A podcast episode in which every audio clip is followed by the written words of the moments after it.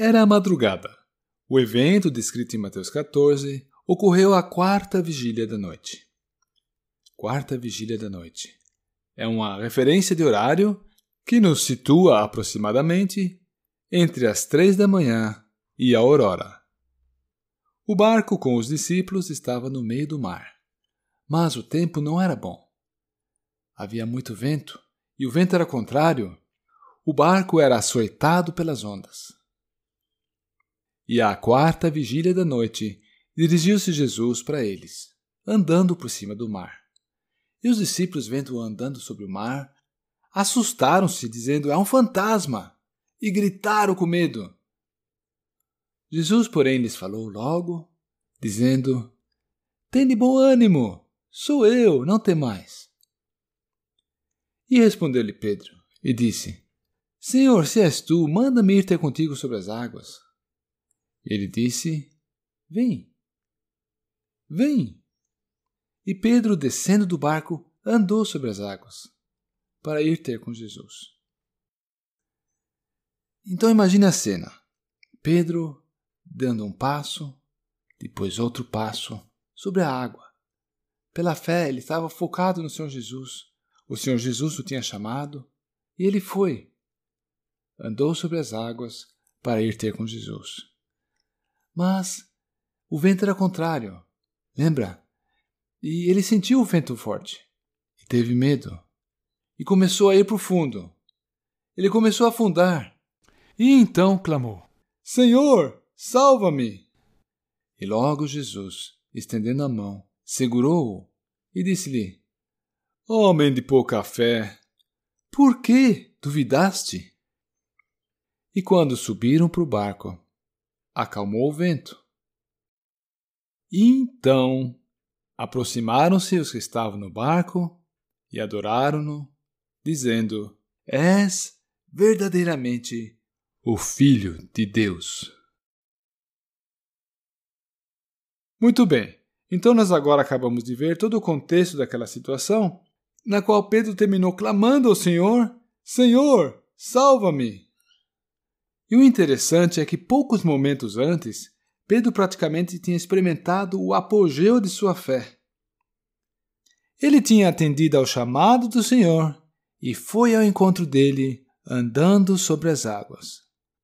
E o interessante é que a partir daí não transcorreu muito tempo até que ele passou a afundar.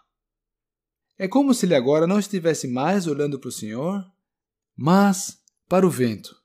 É, isso mesmo ele estava atentando para o vento e para os seus resultados. Mas atenção! Nós também estamos sujeitos a passar pela mesma experiência. Em um momento, podemos estar nas alturas espirituais, e no próximo, já podemos estar afundando. E a causa disso, tantas vezes, é apenas um pensamento, um olhar, um primeiro passo, que nos coloca na zona de perigo.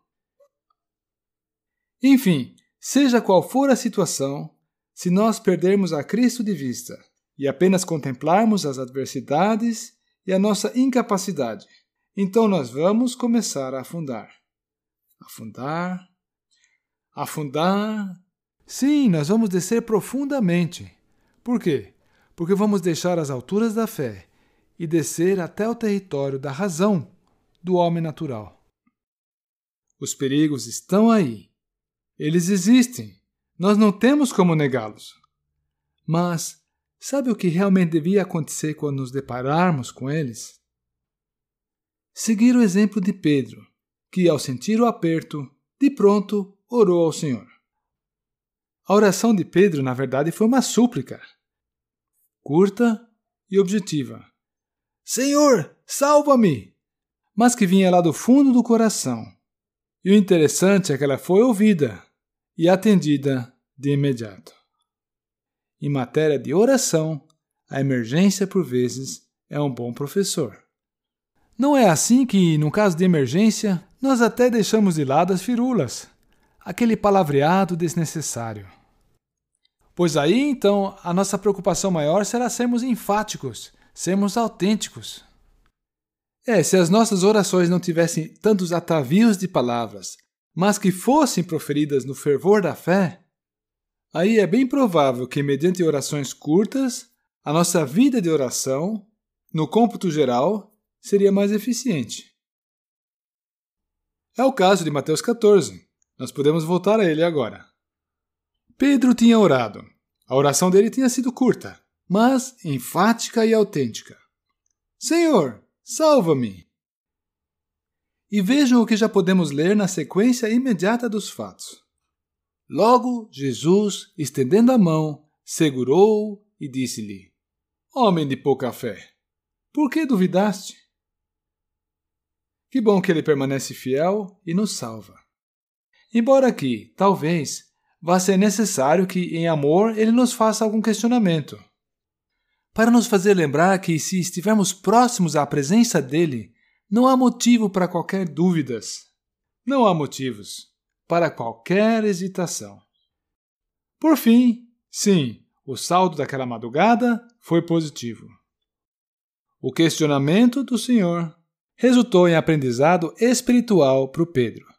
É, ele saiu ganhando. Ele foi enriquecido por mais uma experiência de fé feita junto com o seu Senhor Jesus. E a cada madrugada, ou seja, a cada novo dia, o Senhor tem outras experiências preparadas para nós, mediante as quais Ele quer nos ensinar lições proveitosas. E o que Ele tem em vista para conosco é, em primeiro lugar, o aprendizado e depois também arraigar e aprofundar a nossa fé. Pergunto: não vale a pena?